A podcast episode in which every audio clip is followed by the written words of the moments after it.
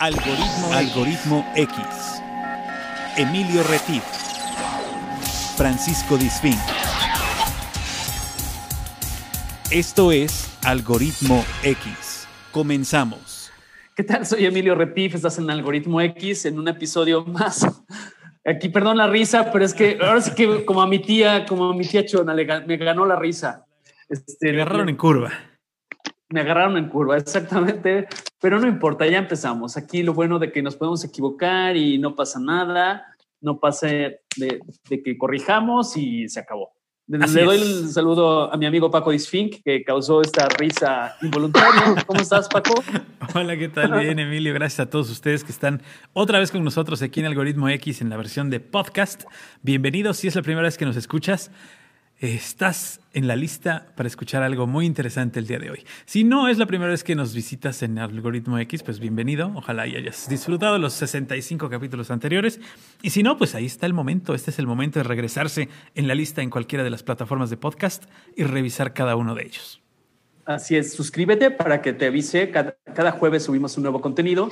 Síguenos en, en Algoritmo X en Facebook. Ahí hacemos preguntas misteriosas comentamos y además compartimos el diferido de nuestro programa hermano en radio, que es eh, Algoritmo X también, en la versión de radio estatal en Veracruz y cuatro estados circunvecinos. Ahí estamos también Paco Disfink y un servidor. ¿No es así, Paco? Es correcto, los viernes más o menos a las 9 de la noche es horario del centro de México. Estamos em, en Radio Más, lo pueden escuchar en las frecuencias de FM 107.7, 105.5 eh, y otras dos que nunca me acuerdo, pero además lo pueden escuchar en línea en radiomás.mx, que es la página de Radio Más, donde normalmente eh, pasa a la hora que es en vivo y como decía Emilio, en SoundCloud se vuelven a subir estos contenidos en la carpeta de Radio Más, ahí en SoundCloud, pueden ustedes buscar algoritmo X y ahí también les salen ya casi el año completo de estar ahí, ¿verdad? Exacto, de marzo para acá, este, pueden escucharnos tenemos de chile, de dulce y de mole. Así es. es como una miscelánea, como de las tiendas de abarrote. No, fiscal. No, no, por favor. no, no, no invoques esas cosas. Y hablando de invocaciones, mi querido Paco, amigos, eh, una serie que empieza a gustar de los contenidos que exploramos y probamos ha sido toda esta parte de em, experiencias paranormales. Y es importante matizar que nosotros le damos un tratamiento con cierta seriedad. Sí cotorreamos, sí nos reímos porque son charlas de café desenfadadas, pero no somos de esos que transmiten en vivo desde panteones y desde casas embrujadas, sino que lo abordamos como cuando platicamos con los amigos, ¿de acuerdo? Entonces, no somos especialistas y pueden creer o no creer. Lo que sí les decimos es que los, los invitados que están aquí con nosotros, pues son gente que conocemos, gente que sabemos de su seriedad, de su salud mental. Y, que, bueno, eso no tanto, pero, y este, pero, pero que lo que sí sabemos es que son cosas reales, o sea, son cosas que a ellos les pasó, ellos las vivieron, ellos las vieron, ellos las escucharon,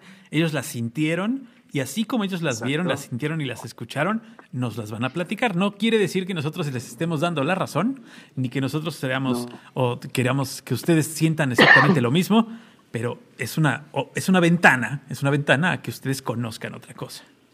Así es. Y no les damos guion como señorita Laura, no, no, ni les damos guion, claro que no. no. como estos programas, de ninguna forma. Este, todos aquí pueden ni nos, decir lo que patrocina gana. Nada, no, no, no.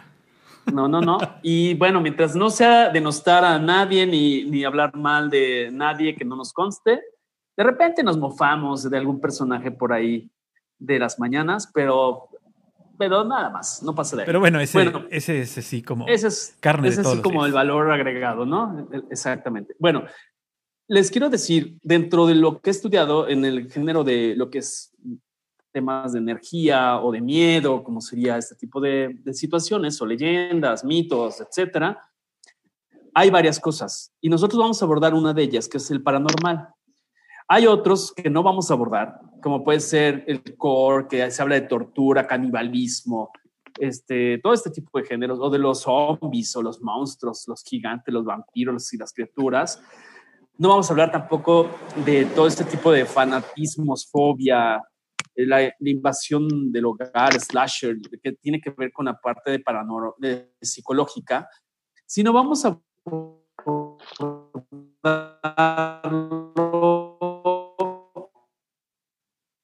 desde la perspectiva de experiencia, primero a las damas. Está con nosotros Ana Checa. Hola Ana, ¿cómo estás? Buenas tardes, buenos días o buenas noches, dependiendo Hola, de la hora que ¿cómo están? ¿Cómo les va? Feliz de estar aquí Muy en bien, su muy bien, programa. de- gracias. Gracias. Bienvenida. Muy bien, gracias a ti, Ana. Este, y tenemos a otro amigo que ya estuvo con nosotros en el programa inicial de esta serie de Paranormal, que es Marco Peinberg. ¿Cómo estás, Marco? ¿Cómo están haciendo alusión al programa de Laura? Que pase el desgraciado, ¿no? Buenas tardes. Exacto. Que pase el desgraciado Peinberg. Así es. Muy bien. Bienvenido, desgraciado Peinberg. Muchas gracias. Bueno, pues vamos a empezar. Me gustaría eh, hablar un poco, antes, darles contexto también. Les invito a quienes se inter- interesen en el tema eh, de una manera seria, como intentamos hacerlo. Por ejemplo, estu- estuve leyendo que hay un tema, que hay una escuela en... pues no, no olvidemos que toda esta situación paranormal se empezó a estudiar desde 1882 de una manera formal en Londres. Después hubo otros estudios en 1885 en Boston. También pueden buscar información al respecto. Posteriormente, en la línea del tiempo, en París, 1918, hubo otros estudiosos del tema. Bueno, en España hay un grupo muy formal que se llama Grupo EPTA, que reúne a físicos, reúne a psicólogos y reúne a filósofos. Hay una periodista también que podrán buscar antes de entrar en materia, que se llama Sol Blanco, que me gustó lo que ella plantea. Y también hay estudios de un padre, de un sacerdote de nombre José María Pilón, que es considerado el decano de la investigación paranormal. Estos son fuentes secundarias que les quiero, les quiero decir, donde ellos han pres presentado documentos donde hablan de valoraciones a situaciones paranormales, donde han medido campos magnéticos, la temperatura, han hecho estudios de barrido fotográfico y demás. Entonces, siempre hay una línea semiformal de, de cualquier hecho, de cualquier hecho del algoritmo de la vida, y las experiencias que aquí vamos a expresar deben tener alguna otra explicación eh, que nuestros invitados nos van a ayudar con ella. Entonces, quisiera empezar con Ana Laura. Ana Laura, cuéntanos un poco, ¿qué opinas de todo esto paranormal? ¿Qué pensabas antes de tu primera experiencia paranormal? Y si nos quieres ir compartiendo así dosificadamente cada una de estas experiencias que hayas tenido hasta ahora. Pues mira, Emilio, yo creo que la gente que no cree en esto es afortunada porque no le ha tocado tener esta sensibilidad y que le toque vivir este tipo de cosas, ¿no? Porque cuando tienes abierto, llámale el tercer ojo, o como le quieran decir, diferente gente, Ajá. o sea, vives con esto toda tu vida. O sea, yo desde que me acuerdo, ahora sí que como el niño del sexto sentido, I see the people, y no nada más gente. O sea, en muchos casos veo animales, ¿no? Que yo le digo, oye, ¿qué onda con tu perro? Está muy inquieto, ¿no? Y entonces me dicen, ¿cuál perro? Pues el perro okay. que tienes. No, este, este golden que anda aquí tan nervioso, ¿no? No me digas. ¿Neta? No, aquí no hay ningún perro. Y digo, sí tenía yo un golden, ¿no? Pero se murió. No, y yo, ah, sí, sí, entonces, este, me ha tocado ver así diferentes tipos de animales y ya muchas veces ya son cosas que uno no platica porque la gente, no todo el mundo ha tenido esta percepción y entonces te tachan de loca, de bruja, de que inventas cosas. Entonces, pues la verdad es que ya, ya en muchos casos veo cosas y me cayó la boca, ¿no? Pero pues como hoy nos invitaron a hablar de esto, entonces pues claro. desde chiquita sí veía yo este tipo de cosas. Este, es de familia, mi mamá lo veía, mi papá lo veía, y, este, y entonces, pues yo creo que es algo que se hereda. Claro. Ah, o sea, eso, eso también se puede heredar, o sea, genéticamente puedes heredar, así como el color de ojos, o la afición a la música, o ciertas cosas. Yo, ¿Puedes tener esa predisposición, Ana? Pues mira, no creo que haya estudios genéticos de esto, que quieren sacar fotos y no le salen. Entonces imagínate cómo van a, a, checar a ver el cromosoma que tiene esta percepción paranormal, ¿no? Pero okay, sí, mi, okay, mi, pa, wow. mi, papá, mi papá leía el tarot, mi mamá también veía gente, la mamá de mi papá, ¿no? Y de hecho mi hermano, por ejemplo, tiene una, una este, facultad peculiar que sabe cuando la gente se va a morir porque le huele la gente. ¿No? Entonces dice, ¿cómo ahora sí ya se va a morir esta persona, ¿no? No manches. Porque, sí, sí, porque huele. ¿No? Digo, porque sí, el, muerto, el arrimado apesta al tercer día, pero eso es diferente. Exacto, exacto. No, pero hay gente que, hay gente, digo yo, el hermano de mi papá estuvo con un cáncer terminal durante mucho tiempo y decías ya, oh, yo creo que hoy, hoy no pasa, de esta semana no pasa, ¿no? Entonces decían, no, todavía no se va a morir. Y un día dijo, no, ahora sí ya se va a morir. ¿Por qué? Pues porque ya huele, huele que se va a morir. Órale. ¿Qué pasó en Pero te ha dicho como a qué huele alguien que se va a morir. No, no, o sea, yo creo que igual que, que muchas, Marco, que también lo he experimentado, muchas cosas que no puedes explicar, ¿no? Claro. que, que sabes que está ahí, que sabes que es real, que lo puedes ver, que lo puedes oler. De hecho, mucha gente sabe que, que la gente que está en otro plano se manifiesta con olores. Muchas veces la gente huele flores o huele el perfume de la persona que ya no está, ¿no? Este, o huele cierto tipo de cosas que te hace percibir que esta persona está aquí, se está haciendo presente. Hay casas, hay casas que huelen a humedad, pero es una humedad muy, muy, ah, no sé, muy desagradable. De por sí la humedad es desagradable, pero hay casas que huelen a una humedad muy fuerte, muy fea, muy, inclusive hasta, hasta un poco nauseabunda. Yo les platicaba la vez pasada que hay casas donde yo no vuelvo a ir, precisamente por ese olor y por esa frialdad de la casa, mejor la evito porque hay algo ahí que no me agrada. Pero tiene razón Ana Laura. Esa no me la sabía yo, fíjate, de, que pudieras oler una persona. Bueno, sí, claro, puedes oler una persona, te subes al pecero y dices, este ya se murió, pero, pero no, no estamos hablando de ese tipo de olores, sino de, que puedas percibir, porque finalmente, tal vez como dice Ana, no es tal, tal cual un olor, sino más bien es esa sensación, ese, ese sentido que se activa cuando tú percibes que esa persona va a fallecer, ¿no? Bueno, cuando tu hermano lo hace. Sí, a mí, yo la verdad es que no, no tengo eso, yo, yo tengo otras cosas, pero no, no me huele la gente cuando se va a morir, afortunadamente. Sí, claro. Pero Qué feo, ¿no? No Qué se feo lo poder llegar a eso, ¿no? No se lo dices. Oye, hueles como que hay, como que a altar, ¿no? Hueles no, como aparte, mira, yo te voy a decir algo. Préstame dinero, ¿no? Pues personal. Yo creo que la gente está más acostumbrada a que las mujeres seamos las que tenemos este tipo de, de percepciones. Sí, sí, claro, de, hipersensibilidad. ¿no? Hombres, ¿no? Entonces, El sexto sentido. Entonces, mi hermano lo habla menos que yo. Para mí siempre ha sido un tema cotidiano, normal, saber cosas. Yo también sueño muchas cosas, ¿no? Entonces, le hago mucho caso a mis sueños. Sueño con gente que invariablemente, o sea, sueño con esa persona y le hablo y le digo, oye, ¿qué te está pasando? Y me dice, ah, pues mi marido me dejó, este, ¿no? O cosas así por el estilo. O embarazos. Los embarazos no me fallan nunca. No manches. O sea, cada que sueño a alguien embarazado, le digo, güey, cuidado, no te vayas a embarazar. O sea, no, no, hombre, no te preocupes. O sea, mi marido está operado, ¿no? No se esperaron el, año que te viste y surprise, ¿no? o no es del marido. Claro. Sí, pero el, pues lechero no. Mi, el lechero no. Claro. no, entonces, cosas así, o, que te dicen, es imposible que me embarace yo porque tengo un cuarto de un ovario y este, y aparte tengo, estoy en un proceso que me están haciendo una cosa para una, este, una inseminación y no sé qué, y entonces tengo la trompa amarrada, entonces no hay manera y digo, pues estás embarazada. A esa chava dos veces me pasó con ella este, que le dije, estás embarazada, y la primera vez me dijo, no lo sabe ni mi mamá, no lo sabe ni mi marido, no lo sabe nadie, ¿cómo sabes? Le dije, pues lo soñé. Claro. Wow.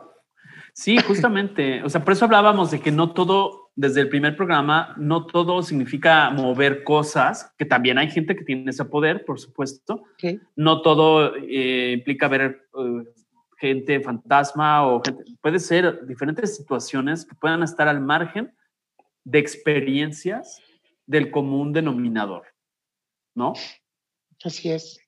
Ok. Y Ana, ¿cuándo fue tu primera, sí, tu primera experiencia así de, por ejemplo, con alguna entidad o con alguna situación. Alguna presencia.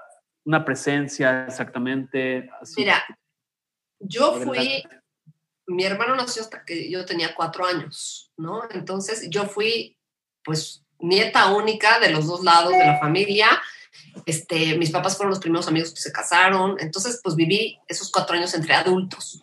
Y me acuerdo que cuando tenía yo como tres años, entonces pues, empecé a hablar muy, muy pronto porque tenía yo demasiada atención a mi alrededor, ¿no?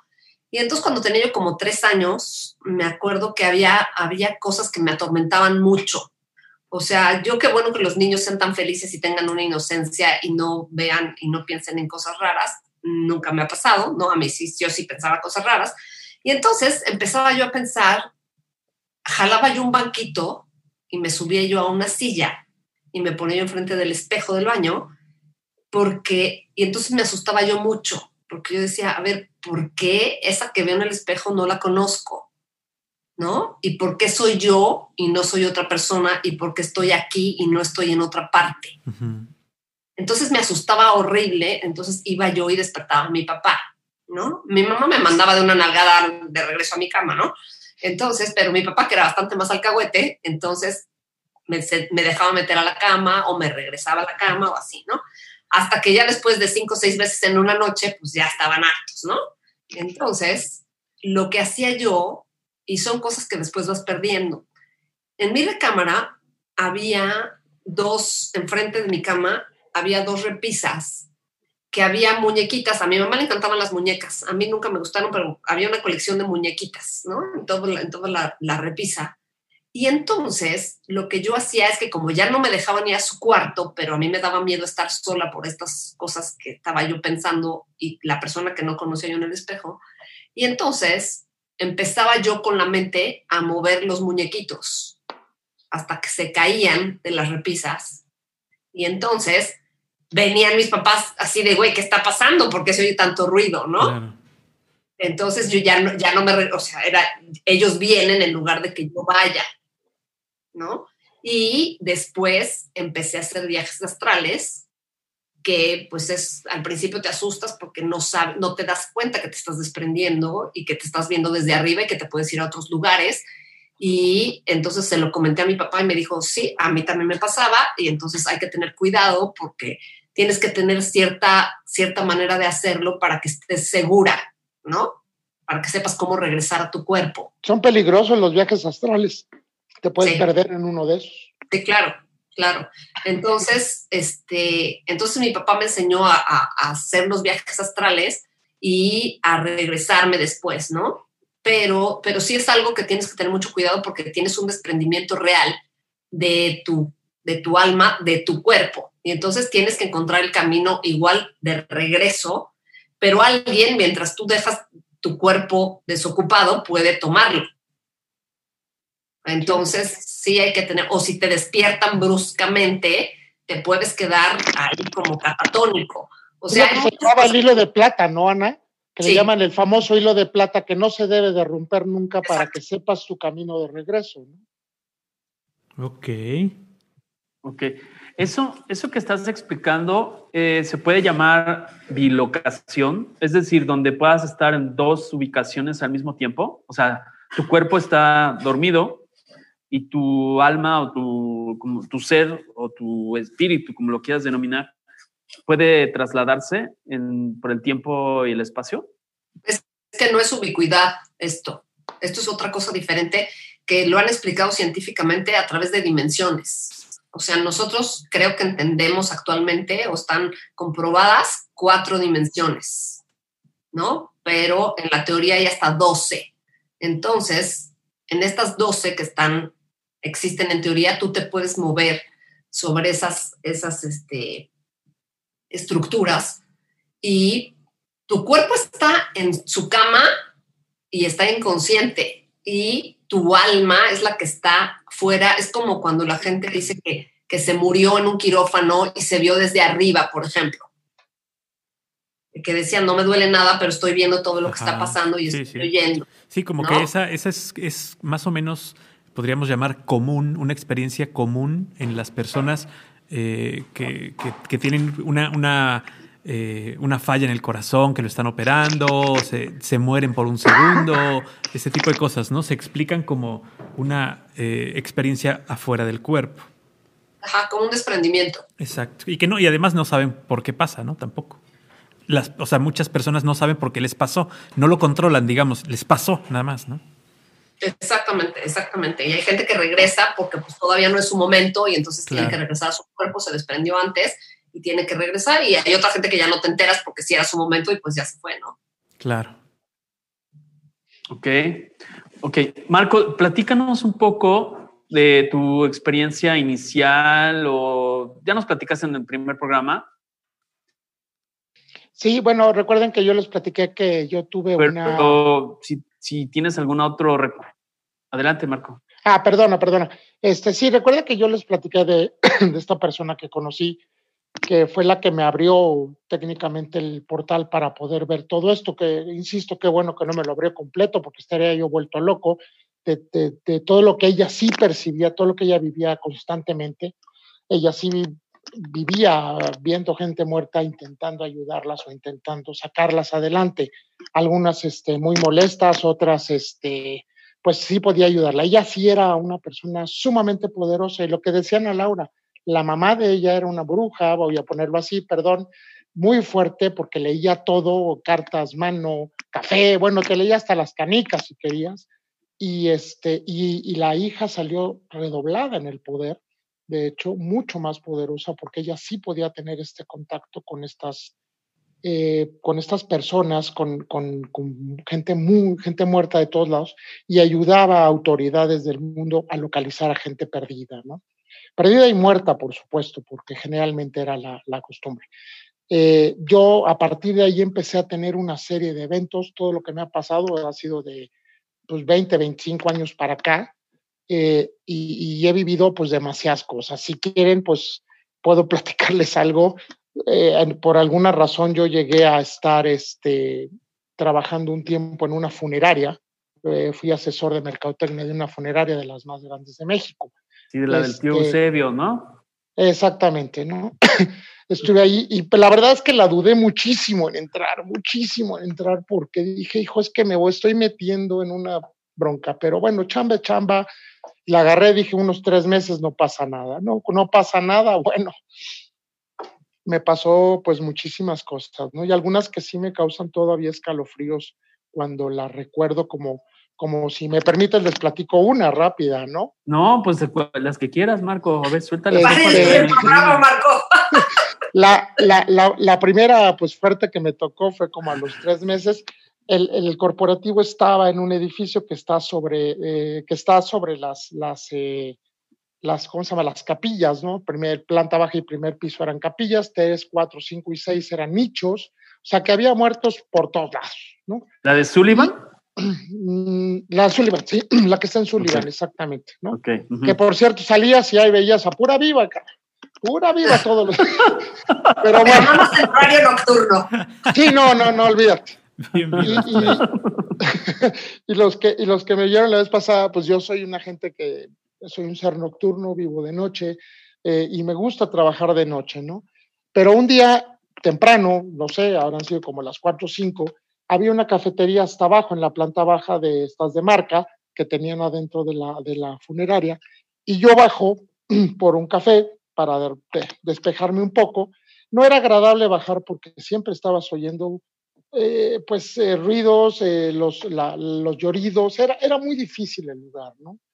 Y bajo a la, a, la, a la cafetería por un café y estaba yo esperando que le sirvieran a una persona y de repente sobre mi hombro volteo y veo una señora, ¿no? Veo una señora y bueno, pues vuelvo a insistir, me enseñaron a la antigüita, soy un caballero, volteo, le digo al, le digo al señor, además yo trabajaba ahí, la señora era clienta, entonces me volteo con el, el cuate que prepara los cafés, le digo, por favor atiende primero a la señora.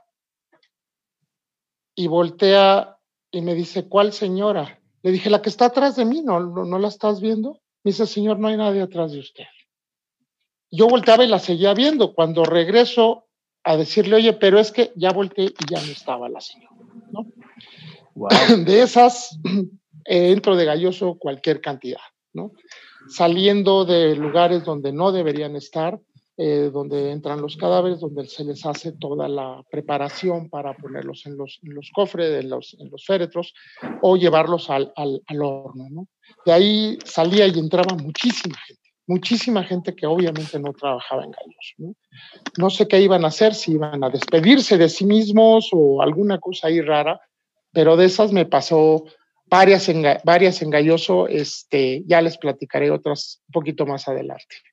Oye, sí, pero antes de que, de que te vayas el corte, este, me gustaría saber a qué le, acreditas. Tú conoces un poco más que yo del tema, pero, por ejemplo, a que estas personas se, se manifiesten, se expresen, como lo que queramos decir, en un sitio donde no murieron. O sea, eh, porque normalmente se, tiene la creencia, al menos yo creo, que la persona en el lugar en el que muere por un accidente o lo que sea, es ahí donde se puede estar manifestando, ¿no? Pero en este caso, ¿a qué se lo acreditas tú, Marco? Tú que has estudiado un poco más este tema. Mira, eh, no tengo mucha idea de por qué siguen a su, a, su, a su cuerpo. La mayoría de la gente que está, o por lo menos esto es lo que me platicaba esta mujer que conocí, la mayoría de las muertes que suceden eh, y que están aquí, que siguen por aquí, que no han encontrado su camino, es porque fueron muy repentinas, es decir, nunca se enteraron que se murieron. No es una gente que pues fue enferma, etcétera, etcétera, y sabe que va a morir. La mayoría son, son muertes repentinas. Y yo no sé, Ana, a lo mejor Ana podría ayudarnos, yo no sé si ese hilito de plata se mantenga durante un tiempo y jale, este, esta, esta, pues, e, el cuerpo jale a su alma y lo va llevando y lo lleva a un lugar donde pues desconoce. Tú los ves con las caras de, ¿qué estoy haciendo aquí? Muchas veces no lo entienden, ¿no? No, no lo sé, Emilio, pero probablemente sea por ahí. Eh, no, no estaban preparados para, bueno, nadie está preparado para morir, pero me refiero, no, no, no fuiste haciendo un proceso de, muerte, ¿no? En una enfermedad, en una, en, algo que decías, bueno, pues de esta no me salvo, ¿no? Sí, sí. Claro. Oye, y hay otra, hay otra cosa, hay algunas personas dicen este, que ven a las personas, que se les aparecen las personas en su mejor momento. O sea, por ejemplo, hay personas que dicen que se les apareció su abuelita, pero a los, cuando la abuelita tenía 40 años. Eh, hay quienes dicen que la persona que fallece se queda como estaba en el momento de fallecer. Por ejemplo, si alguien falleció en un accidente y está su cuerpo destrozado, así se le aparece a la gente destrozado. Este, yo no he tenido la oportunidad de verlo en ninguno de los dos casos, en ninguno de los dos casos, pero tú, tú que sí has tenido la oportunidad, ¿cuál es el momento o qué es o, de qué depende cómo ves a esa persona? ¿Depende de ti, o sea, de, tu, percepción, de lo que tú quieres ver, o depende de, la, de, la, materialización? Mira, lo que yo, lo que yo conozco de esto y lo que, lo, que me, han, me han ido llevando este, es que siempre ves a la persona en un buen momento. A lo mejor lo viste en el momento que tú lo recordabas. Okay. Nunca lo vas a ver feo. Eso sí te lo digo, ¿eh? Yo creo que poca, o más bien yo no conozco a nadie que me haya dicho, no, es que yo vi a mi pariente destrozado porque se, se accidentó y se me apareció destrozado. Yo no conozco a nadie que me lo haya dicho. Sinceramente, eh, esa parte a lo mejor la dudaría si realmente lo vieron. Exacto, es como de película esa, Exacto, no. Tú lo ves en el mejor momento, en el momento en que tú quieres recordarlo. Yo vi a mi abuelo cuando después de que murió y murió en un accidente de moto, yo ya no quise verlo en el, yo no veo a la gente en los féretros, no los veo. Punto. No, no, porque me quedó una imagen terrible. Y, a pesar de que fue un accidente feo el de mi abuelo, yo lo volví a ver en casa de mis papás, perfecto, al viejo, en su época de viejo, en la época en que yo lo recordaba bonito con su sombrero, etcétera, perfecto. Yo, yo este, ahí sí dudo un poco de que si, lo, si fue lo que vieron y si vieron algo así tan destrozado, tan, híjole, hay que tener cuidado porque puede ser otra cosa. Ok. Ok. Ana, ¿tú qué piensas? Mira, yo creo que lo que se te manifiesta es la energía, ¿no? Entonces, lo que estás interpretando es normalmente, o sea, si yo te vi, o sea, yo vi a Marco hace 10 años, entonces si yo pienso en Marco, me voy a acordar, no como cuando estábamos Marco y yo en la universidad, me voy a acordar de él como la última vez que yo vi a Marco. Okay. Entonces, de repente se hace presente Marco, yo lo voy a, percibir como la última vez que lo vi. Sí. O sea, lo que refieres es que tú eres la que armas el recuerdo con la energía de Marco. O sea, no quiere decir que Marco se, Marco se presente como bebé, como niño, como adulto, sino se presenta la energía de él o de la persona en, en, cuestión y tú eres la que armas esa, esa imagen con tus recursos. Me refiero a que lo que recordabas, cómo lo viste, a lo mejor este, si eres, si estás recordando, como dices, a tu abuelo, lo que más te, lo que más te dejó impactado de él era una foto de él de joven, por ejemplo. Y ese es tu mejor recuerdo. y, a lo mejor eso es. No quiere decir que lo vayas a ver como la última vez, tal vez, sino como, la, como el mejor recuerdo que tengas, ¿no? Percibes, percibes la energía de esa persona y sabes que es esa persona y tú lo ves como tú lo quieres ver. Claro, es como cuando sueñas, que dices, ay, yo soñé contigo, pero no eras tú, era otro cuerpo, pero sabes que era él, ¿no? O sea, sabes que era eso, sabes que era una persona más. No lo viste como tal, a lo mejor lo viste como, incluso como mujer o como sea, pero sabes que era él. Así es, así es. Órale, qué padre. Y en este, en ese sentido, yo vuelvo a insistir un poco, si alguien realmente está viendo a una persona destrozada, eh, eh, y realmente la está viendo destrozada, se le apareció, híjole, pues yo le diría a esa persona que vaya a algún lado a apoyarse porque no es no es eso, así no, así no recuerdas a la gente, ¿no? Y, no es, y no es una persona, eh, puede ser inclusive otra entidad. Sí, o, no estaba sabiendo gestionar su, su, duelo, ¿no? Y su impresión sobre esa situación.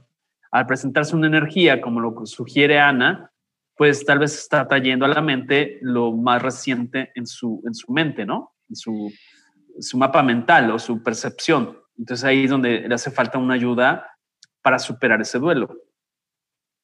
Puede ser, también puede ser, pero no, ¿eh? Normalmente yo, todas las gentes que refiero, todas las gentes que me han platicado, todo el mundo ve a la gente bonita, vamos, como dice Ana, en el momento en donde tú lo recordabas, donde pues le tenías esa apreciación, ¿no? Sí, sí, claro. Claro. Sí, por eso a mí me llamó mucho la atención el estudio que les citaba, que es de, al menos en habla hispana, de lo más serio que hay, eh, que es del grupo EPTA, que es un estudio que se conduce desde 1987, donde justamente hay una serie de cuestiones psicológicas. Por eso les hablaba de que este estudio lo realiza eh, conjuntamente y colaborativamente psicólogos, filósofos y, físicos, porque sí hay una, una, cuestión física y sí hay una cuestión psicológica y sí hay una cuestión de explicación y de desde el ser, desde la necesidad de explicar y de creer en las cosas. Entonces, eh, creo que va por ahí, ¿no? Ana, ¿recuerdas alguna otra experiencia que tú hubieras eh, tenido en tu juventud o en tu madurez o en tu proceso de vida que, haya sido memorable y que haya sido em, relevante, que, que, tal vez a nuestros amigos que nos están escuchando les gustaría conocer y que tal vez hayan vivido algo similar? Pues mira, este, probablemente ustedes se acuerdan que cuando estábamos en la universidad, vivíamos todos en Linda Vista, y yo tenía en mi casa un fantasma. Sí, cierto. Que se llamaba Federico. Ah, yo te iba a decir Felipe, sí, me acuerdo que les apagaba la luz, ¿no? Sí, sí. Federico, exactamente. Entonces, esa casa donde vivía yo en Linda Vista era parte del jardín de mi abuela. Entonces, mi papá construyó la casa ahí y mi papá antes de tener la casa ahí había tenido una fábrica de lanchas, un, este, taller de coches y siempre los albañiles o los mecánicos o cualquier gente que trabajaba allí le decía, oye ingeniero, aquí espanta, ¿no? Y entonces mi papá se reía. Pero cuando nosotros nos cambiamos a vivir ahí, estoy yo un día recién cambiados y estaba yo en el cuarto de mi hermano con la ventana abierta y la casa era tipo casa de Valle de Bravo, con techo de madera y vigas, ¿no? Y de repente estaba yo dibujando o escribiendo, no me acuerdo, en el, en, el, en el, escritorio de mi hermano que estaba frente a la ventana, y de repente me cae un puñado de tierra, tierra de jardín, así, ¿no?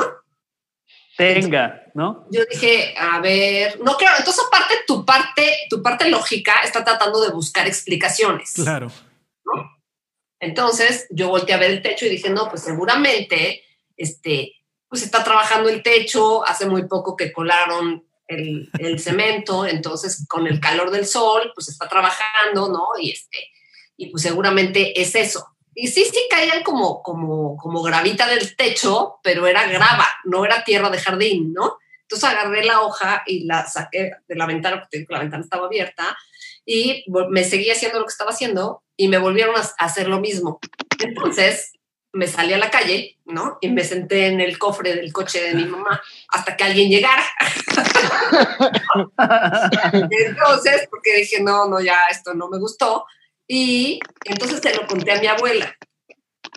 Entonces mi abuela, que era muy, muy bruja también y muy práctica, me dijo, mira, mijita, no te preocupes. Yo, cuando era chica, se me apareció, se me aparecieron para decirme que en el jardín de la casa había un dinero enterrado. Dice, entonces, pues yo le dije a mi abuela. Y entonces mi abuela mandó a traer al ejército y escarbaron donde yo decía y encontraron una olla de dinero. Y entonces este, me dijo, pero no te preocupes, si te da miedo, es muy fácil, miéntale la madre y se va. Claro. Ah, sí, de plano. Sí, es una creencia que hay que tú le mientes la madre y, y, se va, ¿no? Entonces, pues unos días después me pregunta mi abuela, oye, ¿y qué pasó con tu fantasma? Y le dije, me dijo, ¿ya le mentaste la madre? Y le dije, no, la verdad es que no porque me parece un poco absurdo mentarle a la madre a la nada, así como para dónde voltea uno, ¿no? Así, ¿no? De chinga a tu madre como para dónde, ¿no? O sea, hay que como que encauzarlo. Focalizar, o sea, hay que mandarle a chingar a su madre bien focalizado, ¿no? Que valga la pena quién se la dices. ¿No? Entonces, entonces dije, bueno, pero pues, entonces me dijo, bueno, pues entonces, ¿sabes qué? A lo mejor, a lo mejor lo que necesitas es que le pongas nombre. Dije, ah, pues a lo mejor. Entonces luego otro día me vuelve a preguntar mi abuela y me dice, ¿y tu fantasma? Y le dije, ah, Federico. Me dijo, ah, ¿le pusiste Federico? No, no, le dije, yo no le puse Federico. Le dije, él me dijo que se llamaba Federico. En un sueño él me dijo que se llamaba Federico. Y entonces, de ahí, Federico y yo vivimos 20 años juntos. ¿No? Órale, o sea, ya le podía reclamar pensión alimenticia. No, no, bueno, ya. Era muy, para mí era muy divertido porque la verdad es que no era un espíritu chocarrero que hiciera, hiciera cosas desagradables. Lo que pasa es que durante mucho tiempo, justamente lo que explicaba Marco hace rato, este cuate, después de muchos años pude averiguar qué le había pasado. Y entonces al cuate lo habían matado por la espalda. Entonces pasó esto que explicó Marco, que no tienes conciencia del proceso de una etapa a la otra entonces no sabes que te, moriste, claro. ¿no?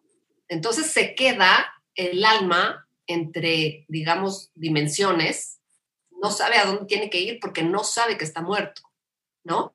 Y durante muchísimos años él no se pudo comunicar con nadie. Entonces imagínate que de repente aparece alguien que sí te ve y sí te oye, ¿no? Entonces dices, pues de aquí soy, ¿no? O sea, yo a esta le digo, oye, ¿qué hubo? ¿Yo qué hago aquí, no? Este, okay.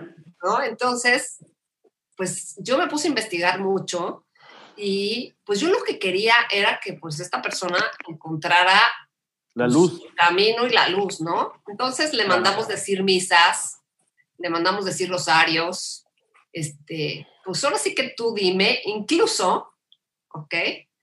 Me mandaron a un exorcista, ¿ok? Wow. Un legionario exorcista.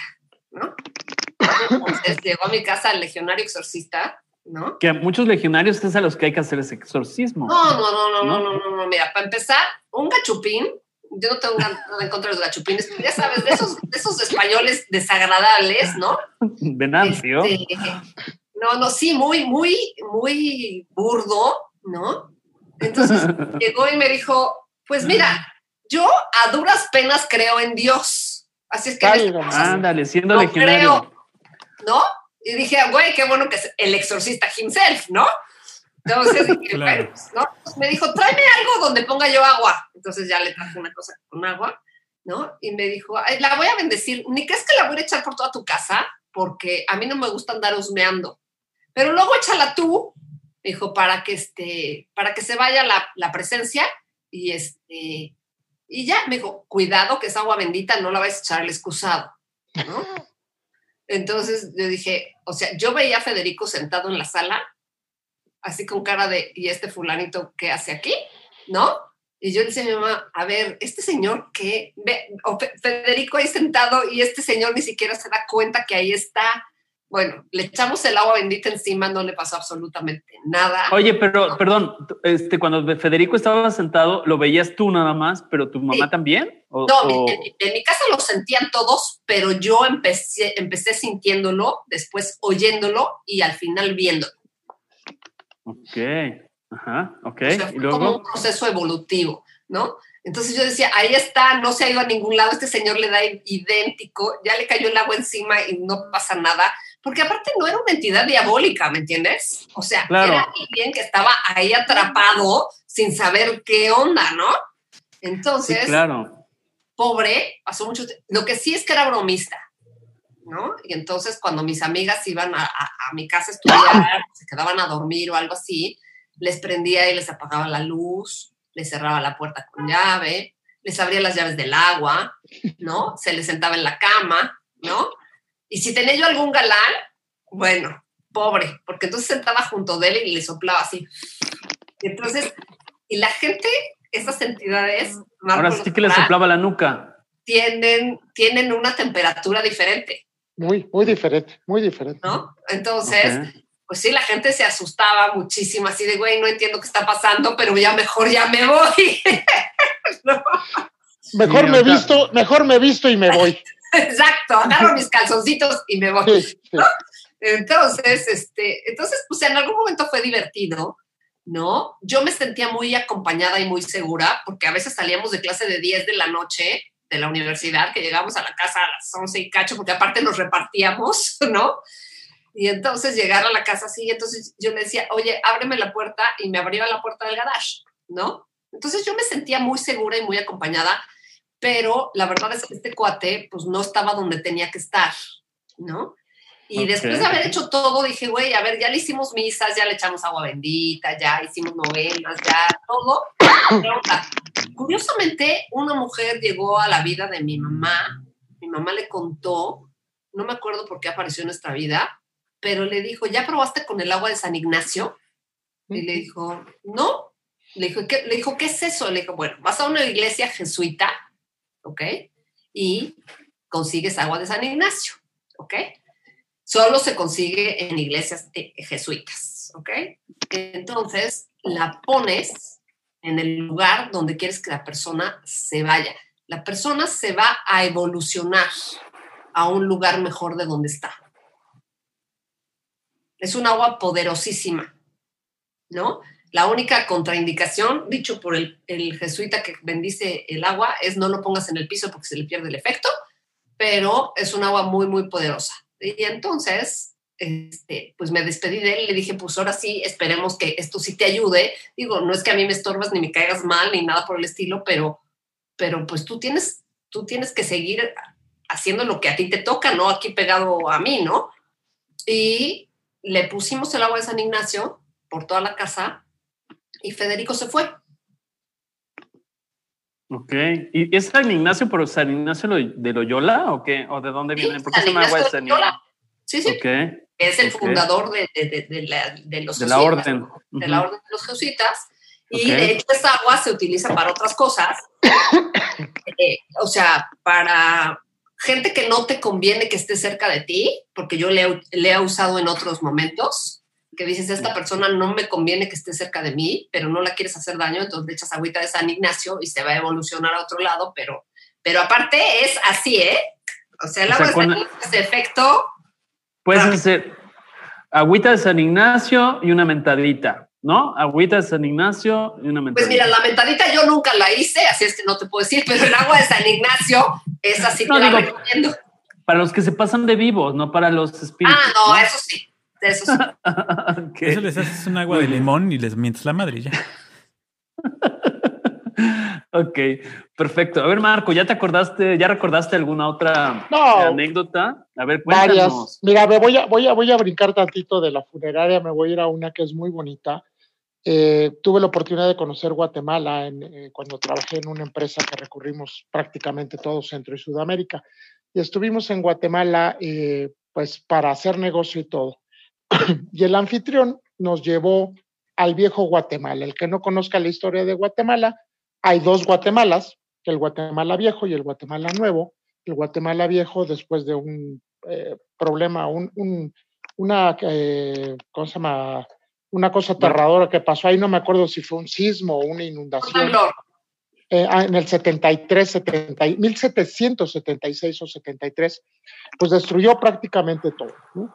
Entonces tuvieron que mudar la ciudad 20 kilómetros a la actual Guatemala, que es la, ciudad este, eh, que, está actualmente. El, el, famoso, este, ¿cómo se llama? Convento de, el convento de San, Santo Domingo, lo reconstruyeron, lo dejaron precioso. Actualmente, desde hace muchos años, es un hotel, es un hotel casa, este, espada, muy bonito, obviamente carísimo, pero precioso. Entonces el anfitrión nos llevó a que lo conociéramos. Yo era la primera vez que iba a Guatemala y cenamos ahí muy rico. Este, yo me acuerdo mucho de Guatemala que si que me decían, oye, este, tú estás acostumbrado en México a los tráficos. Le dije, sí, pero lo que hay en Guatemala no es tráfico, mijo, estamos parados, ¿no? Eran horas, es una, es una ciudad muy pequeña. Eh, llegamos a cenar tarde al, al, al, hotel, al, Santo Domingo, y, este, y bueno, pues después del viaje largo, pues uno tiene que ir al baño, ¿verdad? Le dije, oye, pues necesito ir al baño. Sí, me dice, pásate por aquí. Es un recorrido largo del restaurante hasta el baño. De hecho, está así muy, muy entrampado, aunque hay letreros y todo. Pues yo me fui tranquilamente, caminando al, baño, solo. Eh, y cuando estaba en el baño, estaba yo haciendo lo que tenía que hacer, ¿verdad? Y atrás de mí, de repente, siento lo que dice Ana, un cambio de temperatura, ¿no? Pero no fue tan, eh, no fue tan brusco. Sí lo sentí, eso que aquí atrás en la nuca se te pone, así que dices, ah, pero pues no puedes voltear, estás haciendo lo tuyo, pues no te puedes distraer. Cuando, cuando, ya me estoy lavando las manos, etcétera, vuelvo a sentir lo mismo y por el espejo, volteo al espejo y veo una silueta. Una silueta es un convento, ya la vez pasada platiqué lo que me pasó en la otra hacienda. En Querétaro. En Querétaro. En esta hacienda veo la silueta y digo, bueno, pues probablemente alguien anda, anda por aquí, ¿no? Salgo del baño y los focos de los, del aviso de, hacia, de los que te dirigen estaban apagados. Salgo al primer pasillo y al fondo veo una vez más la sombra. Era un monje, aparentemente, eh, del, convento este, de ahí, era un, según entiendo, era un convento de capuchinos, de capuchinas, y, pero pues había monjes y, monjas. Y estaba al fondo del pasillo y me fui acercando, me le fui, me lo fui, me lo fui, me fui de frente, no me, no me causa ningún problema. Me fui de frente y cuando llego a la intersección, él vuelve a aparecer ahora del otro lado, en el pasillo de mi derecha. Me seguí con él. Cuando yo llego casi a entrar al restaurante, había un pasillo mucho más estrecho y muy, muy bonito todo, ¿eh? tengo que decirlo, precioso el lugar. Perdón, Marco, ¿pero era una sombra? Era más que, en, el baño primero sí fue una silueta. Eh, ya después en los pasillos ya era más visible, casi como la monja, pero no tan perfecta la vi como la monja. La monja de Querétaro, porque no la se monja de, la, sí, la monja de Querétaro, que es la vi el primer programa de, esta serie. Exactamente, porque es, la vi perfecta la monja, de hecho, pues tuve la oportunidad de que me atravesara la, la monja después de que le contesté. Este lo vi perfecto, era un monje, clarísimo, la vestimenta de esas épocas de un monje. Obviamente el rostro no se le veía, por supuesto no tenía pies, pero no fue tan, tan exacto la, la percepción como con la monja. Cuando llego a la mesa, eh, me siento y me dice el capitán, me dice, ¿está, ¿está bien, señor? Le dije, sí, le dije, me encontré una persona en los pasillos. Y me dice, una, me dice, ¿un monje? Le dije, pues parece ser que sí. Ah, mí se lo estaba dirigiendo porque se fundieron los, los señalamientos de, de los baños. Dice, luego la gente se pierde y se mete a los pasillos del hotel. Ah, le digo, lo tienen de guía de turistas. Me dice, no, solamente se le aparece, lo voy a decir así aunque suene sangrón, dice, solamente se le aparece a la gente buena. Le dije, ah, caray, pues muchas gracias por el comentario. ¿no? Pasa la cena y dos de mis niñas que me acompañaban en mis viajes y otro de mis gentes me dicen, no, ya queremos ir al baño, nos acompañan los barcos. Los volví a acompañar, me creerías que me siguió todo el camino, yo lo volteaba a ver y lo saludaba, yo lo saludo y a esa gente la saludo siempre, ¿no? Eh, sabía cómo decirle, yo nomás le decía buenas noches, muchas gracias por acompañarnos, este, estamos bien, ¿no? Mis niñas alcanzaron, una de ellas alcanzó a verlo, casi se me desmaya, la tuvimos que soportar un poco. Y le digo, ¿qué viste? Me dice, es que vi algo. Le dije, no te preocupes, no te espantes, no pasa nada. Es alguien que te está dirigiendo, te está guiando. Si hubiera sido algo malo, te hubiera, te hubiera, este, ya te hubiera hecho algún daño. ¿Te hubieras enterado? Fíjate que, y todo ese, y tengo muchas, ya no pude regresar, tengo, lo tengo como pendiente regresar a ese, porque dicen que cuando te quedas ahí, hay una gran cantidad de entidades de, de estos eh, monjes y monjas que van a tu cuarto y te sanan. Es como una sanación, te hacen una, eh, dormido, eh, te hacen una sanación. Tengo unas ganas enormes de ir a ese, de regresar, en su momento lo haré, porque debe ser muy interesante tener esta conexión con estos monjes, pero tengo cierta afinidad con las monjas, con los monjes, con, que se me aparecen, ¿no? Por todos lados, además. Sí, es lo que estoy viendo, que lo tuyo, lo tuyo. ¿No será que erraste profesión? O, a lo mejor. Oye, en otra. En oye, te, te, te Fray Marco, perdóneme, ¿eh? Fray Marco. En otro plano. En la, en la, en la tradición de la familia de mi mamá, de, de, de que es de Tepatitlán, de Jalisco, de los Altos, sí. el último, el primero o el último hijo eran sacerdotes, siempre. Y yo soy el último de mi casa. Pero como que no tengo mucha vocación de sacerdote. No, no creo, sí. no creo. No, no, no creo. No, yo no tampoco creo. Pues, fundaría no fundaría, bueno, fundaría no el convento bueno. de Santa Calentura, tú, porque de eso sí Exacto. todo. bueno, no dije pues que si, fuera uno bueno. Si Marcial, o sea, si Marcial fundó una orden, ¿por qué no Marco, no? Claro, no, no, pero yo sí quiero pasar bien a la historia. ok, ok. Ana, ¿ya recordaste alguna otra? Oye, yo quería, yo quiero preguntarle a Ana, yo quiero preguntarle Paco. a Ana. Este, porque me quedé pensando así como con la idea desde hace rato. Antes de que se me vuelva a olvidar, porque soy así como dispersín, este, sí, de repente como que uh, vuela la mosca y ya valió madre la idea. Este, cuando decías que ves de repente mascotas que ya no están, ¿son mascotas que tú ya habías conocido o que no conocías? No, no, no, he llegado a casas donde yo no conocía la casa ni conocía a nadie en Órale, la casa. Ajá. Y de repente veo, veo a las mascotas.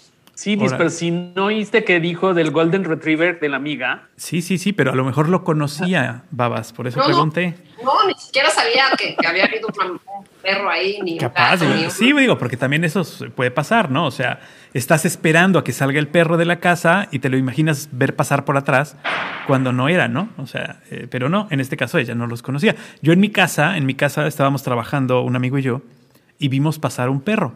Los dos vimos pasar un perro. Y era un perro que, que sí teníamos, era un perro que sí estaba en la casa, vaya. Y lo vimos pasar, estábamos en un lugar afuera de la casa y lo vimos pasar adentro de la casa y los dos dijimos al mismo tiempo, mira, ya se, ya se metió el maldito perro y fuimos a buscarlo y no, el perro estaba con nosotros, allá afuera. Acuérdense, para o los sea, que no oyeron el primer episodio de esta serie de Paranormal, Mariana Munguía platica una experiencia del perro, decir, claro. De un perro. Entonces, para los que les gustan los animales, también pueden este, referirse a ese primer programa. Pero bueno, este, ¿algo más, Paco? ¿Le, ibas, ¿Le vas a preguntar a Ana? No, no, no. Nada más, nada más, tenía esa duda si los conocía o no. Ok. No, no. No, no, no. La verdad sí, es ahora que sí, no. cuéntanos algo más. Cuéntanos alguna así, alguna cuestión que, que, que les haga comer, comerse un par de uñas de los pies o de las manos, de los nervios, ¿no? Mira, te voy a contar. Mi papá tenía un amigo mi papá, mi papá buscó durante muchos años un tesoro, ¿no? En San Luis Potosí. Y tenía un amigo que era médico, médico, y se fue a hacer su especialidad de acupuntura a China, ¿no? Entonces era un cuate que aparte hacía reiki y hacía un montón de cosas, ¿no?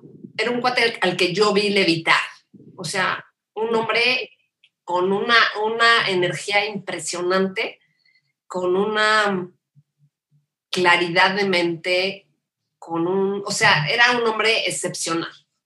Y entonces mi papá y él fueron varias veces a San Luis a buscar el tesoro y todo esto. Y un día me despierto con un sueño y le digo a mi papá, le dije, en 15 minutos va a sonar el teléfono. Le dije, y va a ser porque te van a decir que tu amigo Toño tuvo un accidente en la carretera de Veracruz. Le dije, pero no fue un accidente. A Toño lo mataron. Le dije, y lo van a llevar a tal lugar. Le dije, y trae colgado al cuello un, un un, dije muy particular. no, era, una, era, un, era un dije de una ballena. ¿No? Entonces le dije, y lo que me está diciendo Toño es que le digas a su hermano que lo mataron. Pero así como el hermano, como Toño era un, un ser muy espiritual, el hermano era un hombre muy terrenal, ¿no? Y entonces, a los 15 minutos sonó el teléfono para avisarle a mi papá que Toño había tenido un accidente, ¿no? En la carretera de Veracruz. Y entonces mi papá se quedó así, de qué onda, y le dije, pues ya te dijo Toño el mensaje, háblale a su hermano y dile, ¿no? Entonces, pero mi papá, que los conocía muy bien a los dos y era amigo de los dos, decidió no hablarle al hermano porque siempre se burló de, Toño, ¿me entiendes? De que, ay, o sea, creen cosas que no existen y vive como en situaciones que son irreales y es ¿A eso te refieres, Ana? Perdón la interrupción. Cuando dijiste que el hermano era terrenal, ¿a eso te referís? Sí, sí, el hermano, el hermano era muy, este, trabajaba en la policía judicial, era un hombre como muy, muy con los pies en la tierra, escéptico, ¿no? Mm, entonces, entonces mi papá tomó la decisión de no, no decirle al hermano nunca, pero yo siempre me quedé con esta cosa de que lo habían matado, ¿no? Entonces, y sí fue muy, muy impresionante saber que iban a hablar por teléfono y que iban a decirle exactamente lo que me habían dicho a mí en mi sueño que iba a pasar. Pero ¿cuánto tiempo transcurrió, Ana, entre que tú le habías dicho eso a tu papá y tu contacto a través de, no sé, un sueño? ¿O cómo fue eso? Explícanos un poquito más. ¿Cómo fue que esta persona, no recuerdo el nombre que dijiste, este, se puso en comunicación contigo? O sea, ¿cómo fue ese proceso? Mira, mi papá era un hombre muy madrugador, yo no. Yo igual que Marco soy nocturna, ¿no? Pero no me levanto temprano. Entonces mi papá llegó a mi casa y yo estaba dormida, haber sido las nueve de la mañana, y yo estaba dormida y de repente me despertó esto, este mensaje, ¿no? Entonces mi papá ya había regresado y fui y le dije esto, o sea, en lo que yo se lo estaba contando, pasaron los 15 minutos y sonó el teléfono. ¿Qué? Pero ese mensaje te lo hizo llegar, o sea, tú lo viste en un sueño, sí, fueron palabras auditivamente. me dijo, me dijo, a ver, yo a mí me mataron en la carretera Veracruz y este, con unas cosas que estaba yo investigando y este van a decir que fue un accidente, pero yo quiero que le digas a tu papá porque tu papá le tiene que decir a mi hermano. Wow. ¿Y lo del dije de ballena? La verdad es que te digo una cosa, ya no quise investigar más. O sea, yo tengo libros de, de simbolismos y todo esto y me gustó siempre mucho la semiótica y este tipo de cosas en la universidad, pero ya no quise seguir investigando porque fue algo que no me, no me encomendaron a mí, se lo encomendaron a mi papá y mi papá no le dio el seguimiento porque dijo, o sea, su hermano no va a creer esto. Entonces, yo ya no quise seguir investigando el mensaje ese porque, porque sabía que no iba a llegar a ningún lado y que no, no, le iba a, poder decir al hermano de qué se trataba porque no me iba a creer, ¿no? Entonces, yo ya no seguí investigando ahí, pero este, pero sí, las identidades existen, se te presentan de diferentes maneras. Y... Fíjense, ahorita me estoy escuchando a Ana y estoy buscando simbolismo de ballena. Si ustedes teclean en Google simbolismo de ballena, les voy a leer lo que me apareció.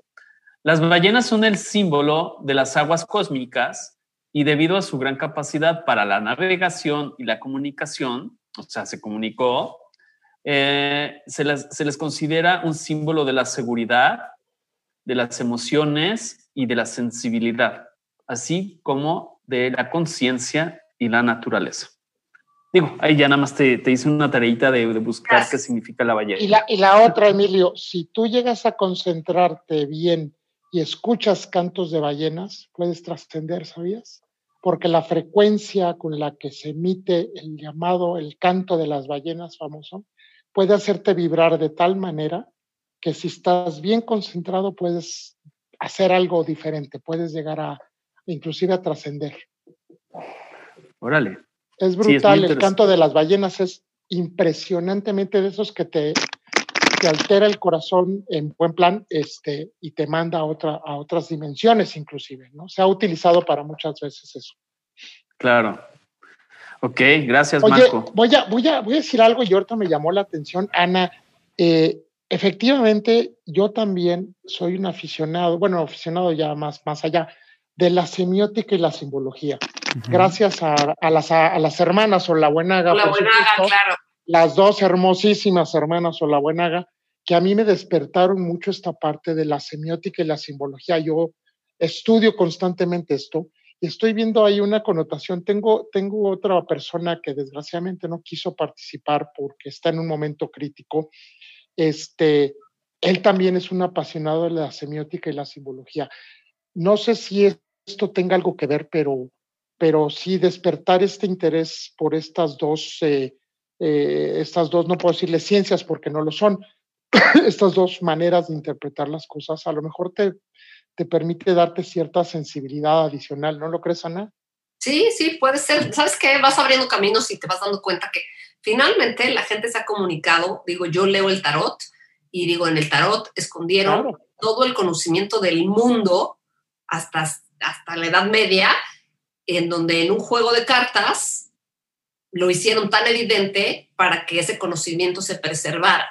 Entonces, cuando ves cada carta, tiene una cantidad de símbolos que son interpretados de diferentes maneras, dependiendo de junto a la carta que salga o abajo de la carta que salga. Entonces, este, pues sí, es, es una manera de abrir caminos en tu mente. Y me voy más atrás a, a las runas, ¿no? Las runas que todavía son mucho más antiguas, son, de hecho, tienen una preciosa historia, las runas de los druidas, de civilizaciones, más allá de las civilizaciones que dicen que son civilizaciones, civilizaciones viejísimas, las runas tienen ese mismo, yo creo que esa es la característica de esa época y el tarot se hizo a partir de la Edad Media, ¿no? Oye, te voy a sugerir que, que sigas a una mujer que se llama Grecia, Gracia Esteva en Facebook y tiene una página que se llama El Gran Triskel. Ah, mira qué maravilla. Hace muchas cosas con runas y es una bruja wicca muy interesante. Son, muy poderosas las runas, yo lo sé. Eh, luego, luego te, luego te, este, cuando salgamos ahí me pasan los datos bien, ¿no?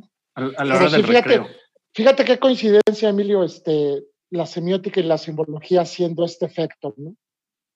Sí, por supuesto. Sí, todo está interconectado. Finalmente, por eso nosotros decimos que la vida es un algoritmo y por eso nos atrevimos a, abordar estos temas, como hemos hablado de otros temas en radio, porque finalmente todo es, un entretejido que se, todo está interconectado. Algunas cosas, el escepticismo, la religión, la cultura, o el desconocimiento, la desinformación, hace que la gente piense que eso no exista, o porque es lo visible y lo no visible.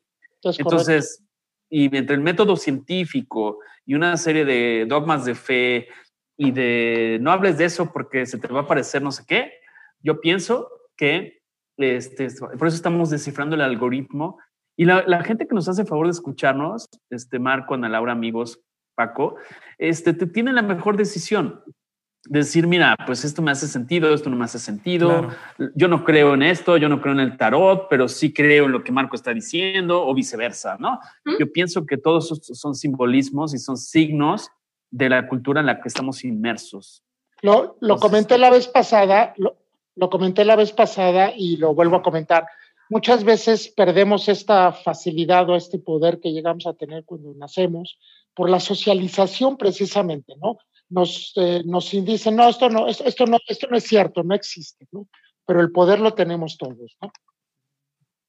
Sí, se Así va formando este, este lugar de percepción conocido como tercer ojo, lo que yo cuando yo era chiquita que podía hacer los viajes astrales, pero entre más información te van dando y más socializas y más interactúas con ciertas cosas que pues, son parte de tu cultura, la religión y este tipo de cosas, se te va cerrando porque lo vas, lo vas dejando de practicar y lo vas dejando de creer y la gente te va empezando a enjuiciar de eso no existe, no seas mentiroso, no inventes cosas, ¿no? Entonces se te va cerrando y por eso también se hacen como estas sociedades ocultas en donde poca gente habla de esto con otra gente que tiene estas mismas facultades, porque estás hablando el mismo idioma y no está la gente que te está juzgando que, que eso está mal. Digo, por mínimas cosas que la gente, las mujeres principalmente, presentían, pues las quemaban por brujas. Ana, seguro te, Ana, seguro te pasó en algún momento gente que se alejó de ti cuando platicabas algo así, ¿no? Sí, no, no, bueno, entonces ya llega un momento en que ya mejor te ríes. Yo llego a lugares en donde digo, yo aquí no regreso. Eh, eh, correcto. ¿No? Hay lugares, les voy a decir, cuando el hermano de mi papá estaba muy enfermo, que les digo que agonizó bastantes años, entonces nos mandaron a la parte de atrás de Catedral, que hay un pasaje del Volaria. Ay, no, terrible. ¿No? Entonces, yo acompañé a mi papá dos o tres veces y verdaderamente para mí, yo no paso por la calle de Guatemala, ¿ok? No entro, no entro a la catedral tampoco. ¿Por qué? Porque ahí hubo, fue la, la primera sede de la Inquisición en la Nueva España. Así es. Entonces hubo mucha gente que fue torturada ahí, que murió ahí, y que por tener diferentes culturas tampoco pudo trascender de una manera lógica, ¿no? Porque si tú has creído siempre que si morir en la guerra es un honor, ¿no? Y de repente te queman, ¿no? Entonces te quedas como atrapado, lo mismo que ya les explicaba yo hace rato de Federico, ¿no? Entonces hay mucha gente ahí que está que está en, entre dos dimensiones o entre dos planos y se comunican con quien puede, pero son gente muy, muy, o son almas o son entidades muy atormentadas. Así es. Entonces sientes, o sea, las oyes lamentarse, las sientes y de verdad que, mira, ya me puse chinita porque de verdad nada más de acordarme de pasar por la calle de Guatemala y me pasó después también en el edificio que es este, el antiguo Colegio de Medicina y antes Palacio de la Inquisición. ¿No? Entonces, que aparte yo no sabía esto y, ¿por qué no? Me fui a ver una exposición súper interesante, Elementos de Tortura. Ah, sí, buenísimo. sí, yo también la vi. ¿No? Entonces, me fui a ver esa exposición y bueno, o sea, de verdad fue, yo creo que estuve dos semanas enferma.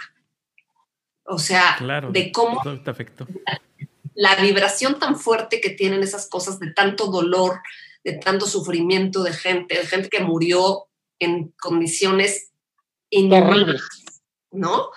Entonces, justamente fui a ver a mi, a mi psicólogo, que era un poco chamán, ¿no? Y entonces me dijo, ¿por qué estás tan, tan alterada, tan, tan poco equilibrada, ¿no? Y le dije, pues no sé, le dije, pues fíjate, fui a ver una exposición y me pasé por el centro y así ya asado y me dijo, ay, no, espérame tantito, déjame. Y entonces me alineó los chakras y, me limpió y todo, pero pues yo no sabía que todas esas energías que vibran sobre un objeto que ha causado tanto dolor, no solo a la persona sobre la que se está infringiendo el dolor, sino a su familia, a la sociedad, ¿no? Se quedan impregnados con eso y es como si estuvieran palpitando, ¿no? Entonces. Sí, claro. Por eso hablábamos al inicio también de las mediciones del campo magnético. O sea, cuando se hacen estudios serios, todo tiene que ver con energía. Y la energía no se crea ni se pierde, se transforma y pasa. Y, a veces hay gente que es más receptiva que otra, ¿no, Ana? O sea, hay gente que tal vez no por escepticismo, sino que simplemente es más resistente en algunos casos puedo ver el aura, que normalmente eso se puede fotografiar con una cámara Kirlian.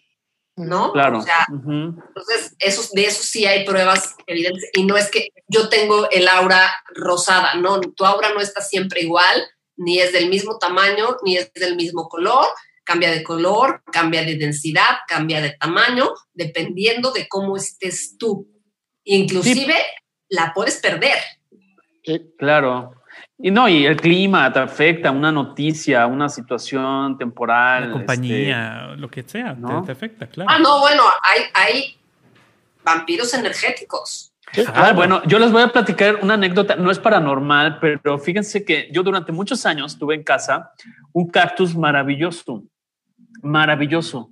Este, y estuvo, estaba estupendo, se le ponía una cervecita al cactus cada mes para que estuviera estupendo. Bueno, una vez, no voy a decir el nombre de la persona, yo invité a gente de la oficina a una persona malvibrosa, pero malvibrosa, pero como estaba en la oficina y no, se me hacía mala onda que, se le segregara y, y, yo estaba haciendo la fiesta en la casa, después de casi 10 años que yo tuve el cactus, llega esta persona y no les miento, se acerca y dice, qué padre está tu cactus, y lo toca. Bueno, el cactus le empezaron a salir manchitas. Una manchita, dos manchitas, tres manchitas, cuatro manchitas. Y se llamaba. Esa no hubo manera de salvar al cactus. Ni con caguama lo salvaste. No, no, no. Te lo juro. Y siempre estuvo en el mismo lugar. Estuvo maravilloso. Entró y salió gente. Reuniones por aquí, reuniones por allá. Bastó que llegara esta persona indeseable, se refiriera al cactus esa frecuencia electromagnética y, son diferentes expresiones, o sea, no tienen nada que ver con una aparición. Bueno, ahí se le apareció el chamuco al cactus. Al cactus, y entonces, ese sí vio su suerte. No, pero las plantas y los animales te ayudan a que, a que se sacrifican por ti muchas veces. Entonces, absorben esas energías. Exacto, los peces, los pájaros. Por eso también los gatos han estado considerados como seres de brujas, ¿no? Porque los gatos son son súper, súper sensoriales y, por ejemplo, si llega un gato a tu vida, a tu casa, acéptalo, porque viene a cuidarte de algo que viene para ti, que normalmente es alguna enfermedad y que la va a asumir ese gato. esa es mi gatita precisamente. Mi gatita es una es una ternura de animal que no tienes una idea cómo, cómo anda atrás de mí y cómo donde sabe, cuando sabe, cuando sabe que ando de muy, pues con baja la pila o de mal humor o enojado, como sea, ahí está al lado de mí, pobrecilla, pero este, espero no, espero no llevármela rápidamente a la tumba, pero es un, es, un encanto y aparte. No, por eso dicen que tienen siete vidas y de verdad que sí tienen, tienen una energía y saben cuando tú estás mal y se ponen arriba de ti y empiezan, y el, el ronroneo de los gatos tiene una frecuencia vibratoria muy interesante. Pero fíjate que se ponen en el lugar donde duele. Si, si tienes un problema fuerte en la cabeza, algo que te está dando la vuelta y eso, yo la traigo como sombrero y no hay forma de bajarla. Si me duele el pecho o algo, ahí está encima de mi pecho, ¿no? O sea, eh, aparte saben, tienen una sensibilidad impresionante, son hermosos. Oye, ¿llegó a tu vida? ¿Sí? ¿La adoptaste? Alguien, alguien me la dejó, eh, ya no se la quiso llevar, pues yo nunca había tenido gatitos. Y se quedó y aquí anda feliz conmigo. Ahorita andaba por aquí dando vueltas, este, eh, ¿cómo se llama? Jugando con las sombras que hace la luz, ¿no? Aquí anda conmigo, siempre está, está. Se está protegiendo de Paco y su energía. A lo mejor. Al contrario, quiere verme, quiere verme. Oye, oye, Emilio, este, ¿Qué pasó, eh, Marco? Durante todo el programa estuve pensando si les platicaba esto o no, porque esta, esta, experiencia, espero que no puse mis velas para que no suceda, pero esta, esta vez, la, la única vez que le he platicado, eh, tuve, tuve por la noche eh, una, una, noche muy inquieta. Pero bueno, se las voy a platicar porque es, es bonito hasta eso.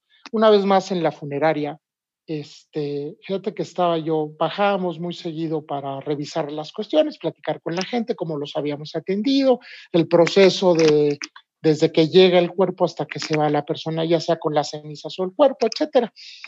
Y lo que hice, este, pues un día estaba yo platicando con una, con una persona que contratamos para hacer la ceremonia final, que se llama, que es la entrega de la urna a la familia, un protocolo muy bonito, es una, es una, es, es, algo muy bonito que incluimos dentro de la, de la parte funeraria.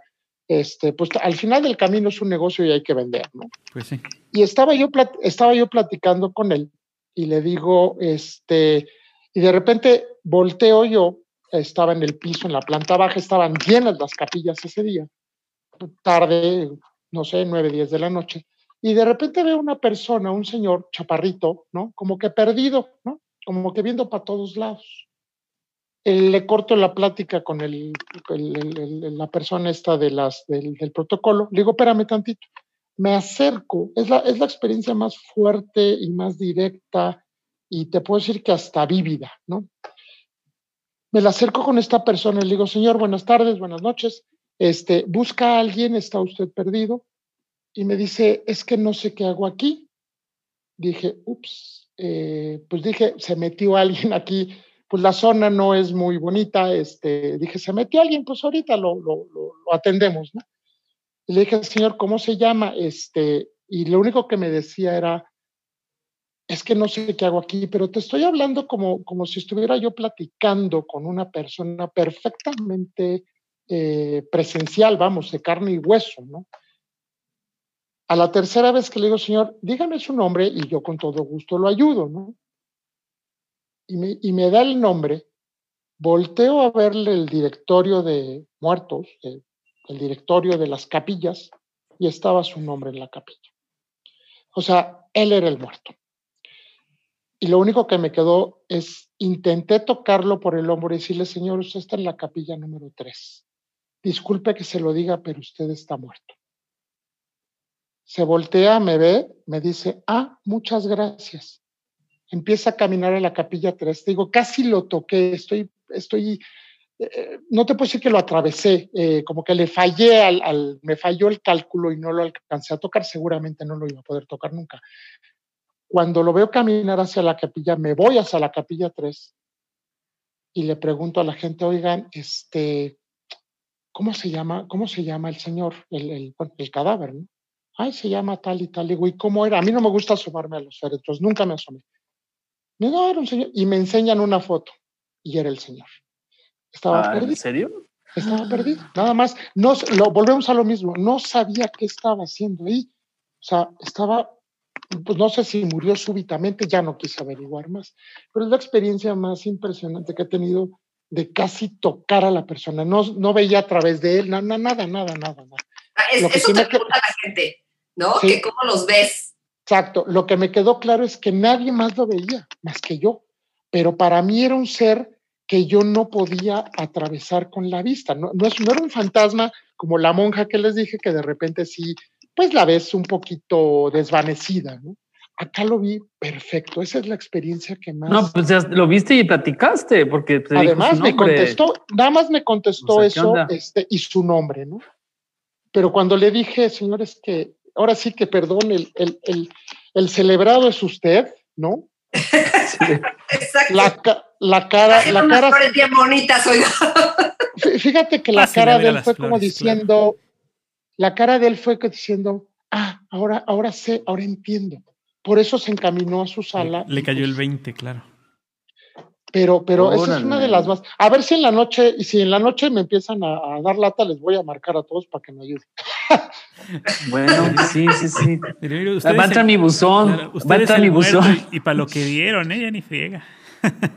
se los mando, se los mando para que los visite. No, no, no, no, no, no. No, yo también, yo, tengo los míos, así es que, güey, no, no, no antes compartir cada quien sus cosas. sí, sí, sí. Sí, cada, cada, cada cosa en su, en su, en su cajón, ¿no? Así es, así es. Ok. Oye, y este, a ver, Ana, cuéntanos, cuéntanos antes de, cerrar el programa, porque aquí nos podemos estar tres horas, pero alguna otra experiencia eh, que hayas vivido, este, que consideres importante compartirla. Ah, mira, te voy a decir, mi papá, después de que se murió, seguía, seguía visitándome casi todas las noches. Mi papá y yo teníamos una relación muy, muy cercana y platicábamos muchísimo y nos reíamos y nos contábamos cosas y hacíamos así como el corte de caja, ¿no?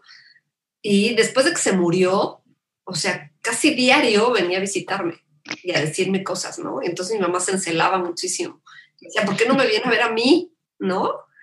Y, este, y nada más vino a ver a mi mamá una vez, a mi hermano lo vino a ver dos veces, pero sí, sí venía muy seguido y yo pensé que eso era algo normal, ¿no? O sea, que una persona tan cercana a ti venía muy seguido, ¿no? Sin embargo, mi mamá murió en enero y mi mamá, yo creo que ya estaba harta de estar aquí, porque ella sí agarró y se fue. o sea, güey, yo ya, gracias, ¿no?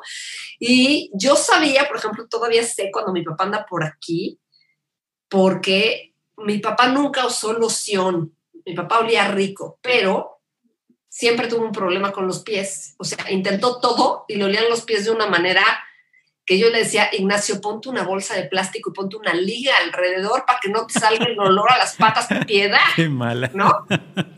¿No? Entonces, pero intentó todo lo que tú me digas para que se le quitara el olor, no se le quitó.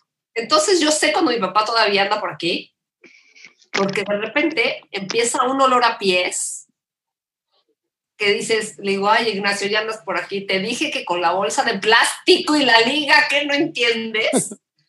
Entonces, pero pues, o sea, para mí es muy, muy normal. Y él venía y hacía cosas. Ustedes deben de acordar del libro de cine de George Sadul. Sí, claro. Claro. ¿De qué tamaño era el libro del? Oh, bueno, hija. Pues no sé, yo creo que eran como Una Biblia, una Biblia antigua, ¿no? O sea, era un libro así gordo, pesado, ¿no? Sí, sí, sí, sí. Y vino dos o tres veces y ese mismo libro lo cambió de lugar y aparecía tres metros lejos del, del ¿cómo se llama? Del librero. ¿Pero es un libro? ¿Le gustaba a él el libro o, No, o por qué lo movía? no. O sea, mi papá venía y aparecía el libro por algún lado de la casa abierto, ¿no? Entonces, yo trataba con esta cosa que hablamos de la semiótica, ¿no? Yo buscaba en la página, ¿no? Entonces decía yo, a ver, ¿qué me puede remitir alguna cosa, ¿no? Algún mensaje que me quiera dar, ¿no? Exacto, exacto. Entonces yo buscaba, porque aparte siempre fue el libro de George Sadul, que la verdad es que a él le daba idéntico, ¿no? Entonces, un día le dije, mira Ignacio, te voy a decir una cosa. Si tú tienes la posibilidad de agarrar el mismo pinche libro todas las veces y moverlo tres metros lejos del librero, puedes agarrar un papelito y una pluma y me escribes el mensaje, porque claramente no estoy entendiendo nada. Entonces, ya se comunicaba de diferentes maneras y este, pero sí, o sea, fue, fue muy simpático porque de hecho una noche que estuvo aquí pasó eso, vino una, una amiga, ahí se quedó a dormir aquí y de repente despertó aterrorizada de, o sea, ¿qué onda? ¿Cómo llegó ese libro ahí? ¿No? O sea, porque no era que dices, ay, una ventana estaba abierta, porque aparte está en un librero que está en un lugar en el centro de la casa. No, no, pero es un libro que no lo mueve ni un ciclón, vamos. No, no, no. no, no. Y siempre el mismo libro, ¿me entiendes? Entonces dije, ay, no, ya. No, dije, no, de verdad, Ignacio, a ver si te pones las pilas y te pones a escribirme un recado. Porque yo así no te, o mándame un mail o alguna cosa, porque yo así no te entiendo. Entonces, este, pues ya se intentó comunicarse de otras maneras.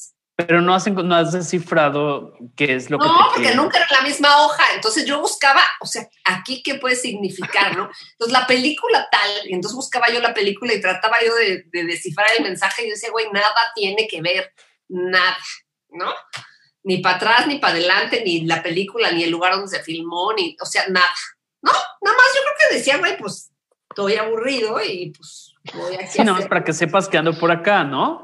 Sí, pero mira, pues con el olorcito de las patas ya. Ya con eso. Ya me quedó cla- clarísimo. Ok, muy bien, muy bien. Marco, ¿algo antes de, de despedirnos?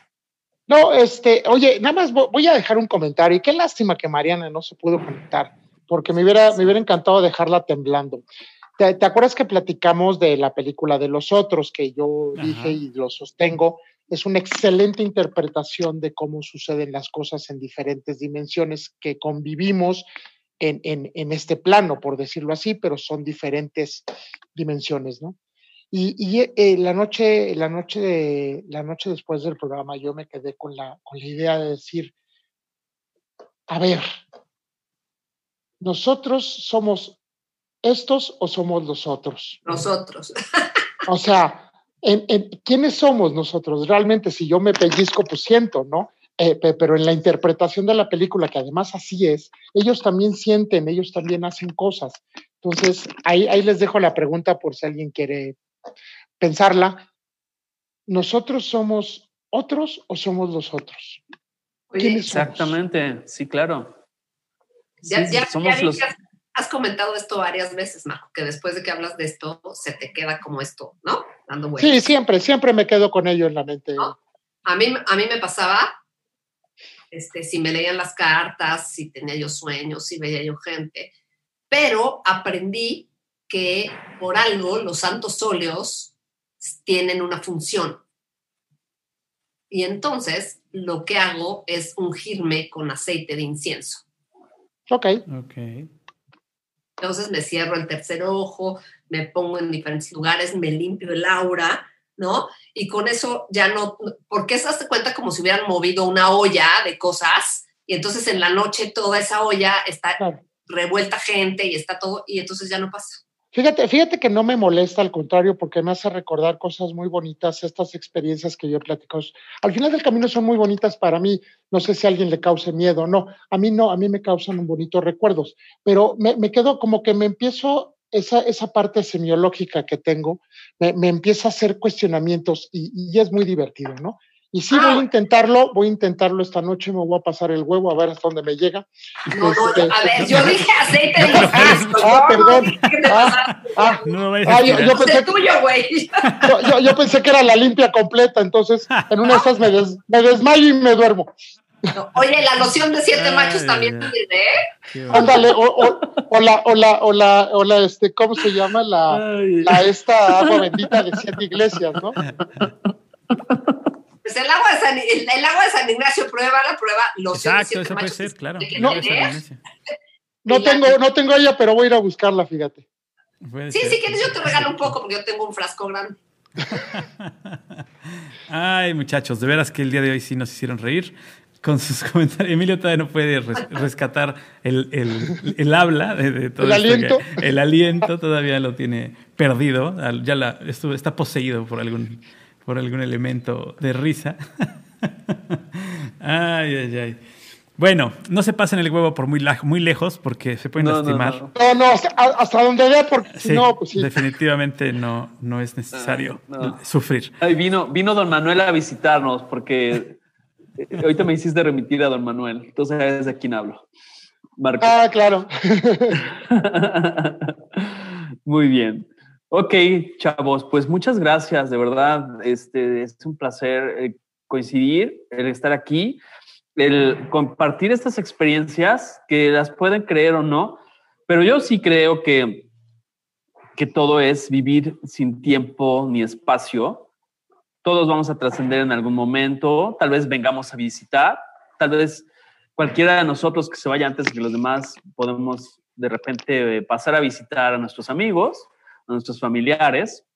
Y bueno, pues creer o no creer, eso ya es cuestión de cada uno, ¿no? Y eso sería mi, mi conclusión, agradeciéndole a Ana Laura y a Marco que estén aquí con nosotros. Este, Paco, gracias. Así es, de verdad, muchas gracias. Estuviste muy calladito. No, al contrario.